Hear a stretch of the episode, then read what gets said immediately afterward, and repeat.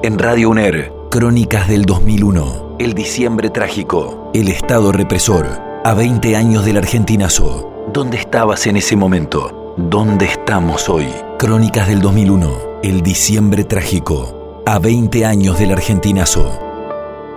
Bueno, yo recuerdo cuando fue el, el estallido, estábamos tomando examen en la facultad y las colegas de Santa Fe, recuerdo que juntaron todas las carpetas y se fueron porque estaban muy preocupadas si iban a poder cruzar el túnel.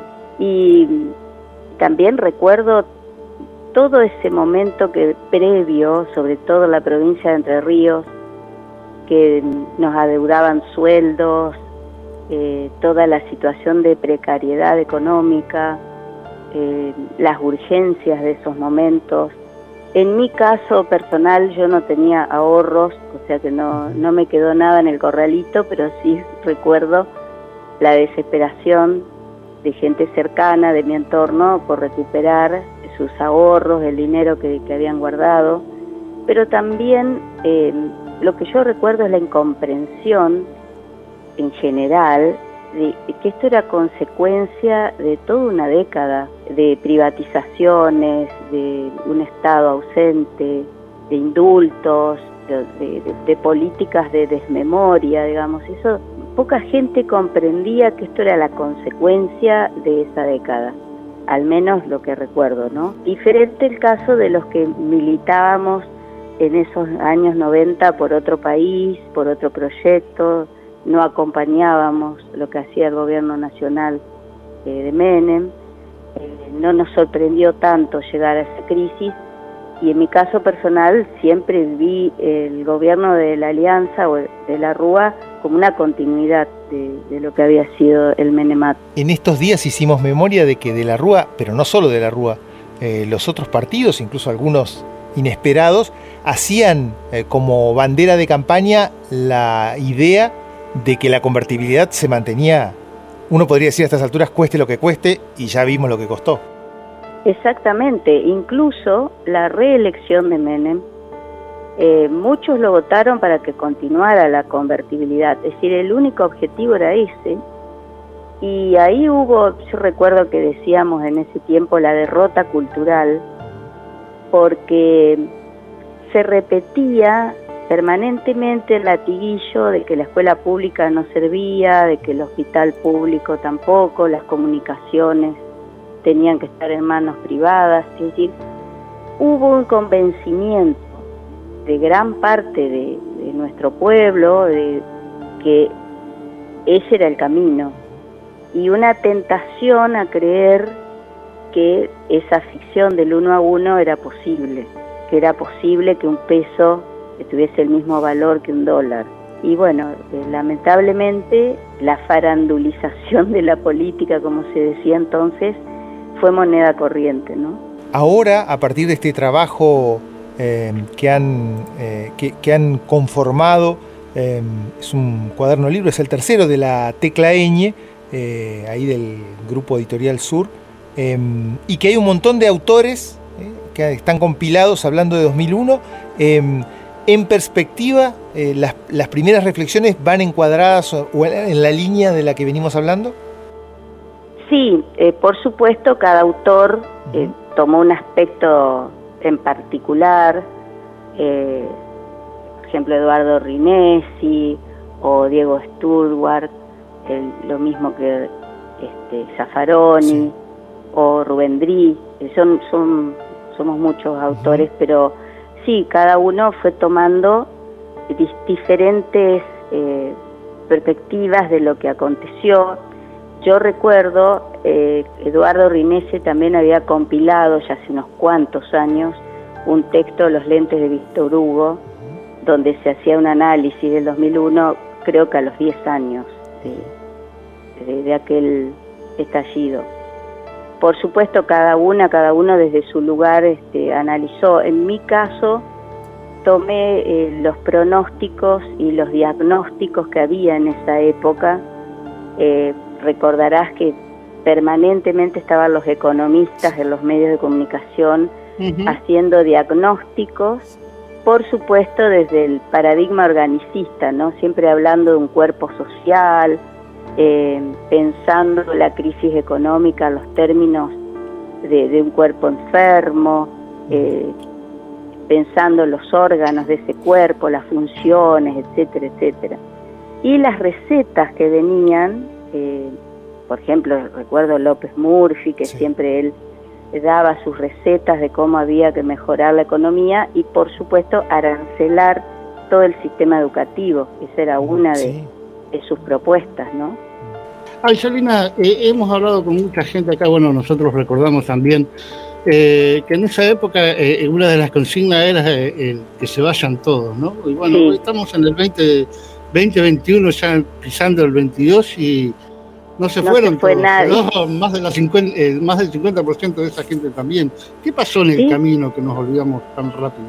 Bueno, creo que ese es un problema que tenemos de la falta de ejercicio de la memoria, ya sea de una memoria corta, una memoria larga, Tal vez si hasta lo pensamos desde un punto de vista psicoanalítico es como un, mecanismo de defensa al olvido que se pone en marcha para decir, bueno, esto ya fue, seguimos adelante y no ver todas las, las continuidades que existen, continuidades en las prácticas, en los pensamientos, en los errores, es decir, no es que pasamos de un año a otro o de un gobierno a otro y todo es nuevo, al contrario, arrastramos una serie de injusticias y, de desigualdades que, bueno, hoy también estamos con un índice de exclusión social, de pobreza muy alto. Y eso habla de la continuidad en, los fracasos de las políticas públicas, por ejemplo pero hay, hay sí una resistencia a no ejercer la memoria.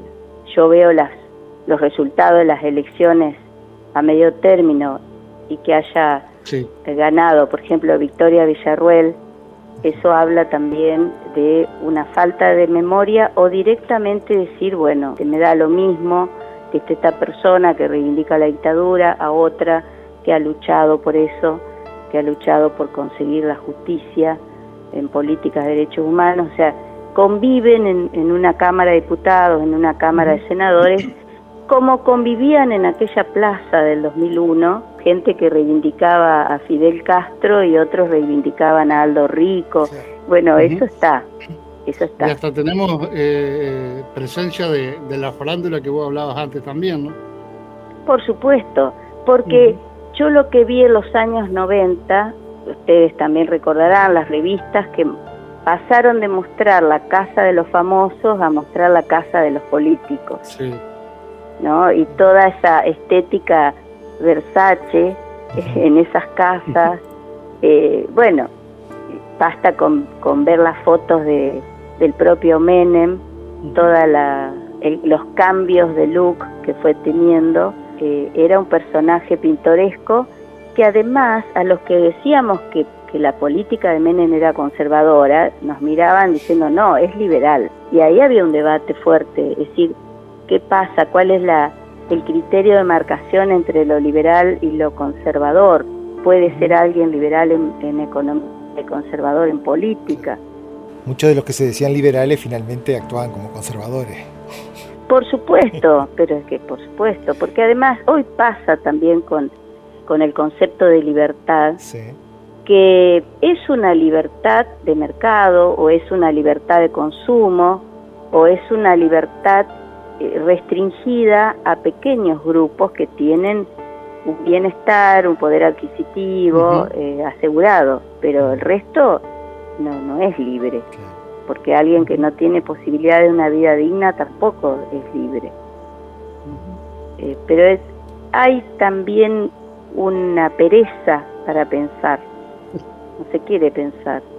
Yo me doy cuenta todo el tiempo cuando hablo así en reuniones informales que hay como una molestia, decir, bueno, hablemos pavada porque no vamos a estar arreglando el mundo ahora. Este, no hay mucho interés a veces, en general, ¿no? O se piensa que eso pasó, que ya fue, pero siguen las consecuencias. Recordarán muchas campañas publicitarias que eh, usaban el espejo retrovisor del auto, ¿se acuerdan que decían, no hay que mirar el espejo retrovisor, eso no sirve? Eh, Angelina, eso eh, de, no mirar para atrás y bueno, de no, de no meterse en las discusiones porque por ahí no, sirve para nada, eso es, un producto de los que nos dejó también esa eh, eh, esa generación de, del 90, de neoliberalismo incipiente acá en la Argentina? Yo creo que sí. Eh, a mí en ese momento me decían que era exagerada porque yo les decía, no saben el daño, el daño que están haciendo al país. y me miraban como diciendo, sos una exagerada, pero realmente recuerdo haber estado en la confitería frente a la Facultad de Ciencias de la Educación y venía una columna que yo dije, ahí vienen los condenados de la tierra. Y, venían a, la campaña de reelección de, de Menem. Era increíble, porque, eh, y además no es que no sabíamos lo que estaba pasando. E, es como también lo que ocurrió en la dictadura, gente que decía, bueno, yo no sé lo que, lo que está pasando, o después decían, yo no sabía. Bueno, ahí también este, eh, salvando por supuesto las diferencias, pero había este argumento de que no se sabía lo que iba a hacer Menem. Sin embargo, Eduardo Josami, eh, cuando gana Menem, él dio un curso ahí en la facultad y explicaba de qué se trataba el, gobierno de Menem. Eh, si no es que no había información, simplemente que, insisto, para, para muchos el uno a uno significó posibilidades de, de, ciertas vacaciones, de ciertas este, mercancías adquiridas, no sé. Eh, creo que quedaron atrapados en eso, como cuando se compraban los televisores color para ver el Mundial del 78. bien. Eh, eh, Angelina, ya que estamos acá y, hablando de ese tema y estamos en un medio ¿Qué, papel jugaron los, medios de comunicación en, el entramado ese del 90 y inicio del 2000? Soy de las que creen que los medios de comunicación realmente tienen un gran poder eh, y si una o uno no está advertido en términos ideológicos, se, siempre se denosta la palabra ideológico, yo la estoy diciendo en el mejor sentido, ¿no? Y si esta falta de en la medida en que hay una falta de criterio para evaluar y sopesar los mensajes, hay esta tendencia a la repetición, a repetir sin ningún filtro lo que dice un medio de comunicación determinado. Y sí, los 90 tuvieron sus comunicadores y creo que la eficacia del menemato fue comenzar a, mostrar lo que se hacía sin pudor, sin temor a que podían perder elecciones, porque eso que dijo Menem la primera vez que gana, si yo decía lo que iba a hacer, nadie me votaba, ya la reelección no fue necesaria, porque ya sabíamos de, qué se trataba. Entonces, eh, creo que los medios de comunicación sí tuvieron un gran papel para la confusión general también. Esto de, la Rúa echarle la culpa a Tinelli, porque había caído su imagen. Y qué, qué debilidad, qué, tremenda, porque es un programa de entretenimiento eh, que hace caer la figura presidencial, hasta él mismo no se da cuenta de que estaba hablando mal de, de su gestión. Crónicas del 2001, el diciembre trágico, el Estado represor, a 20 años del argentinazo.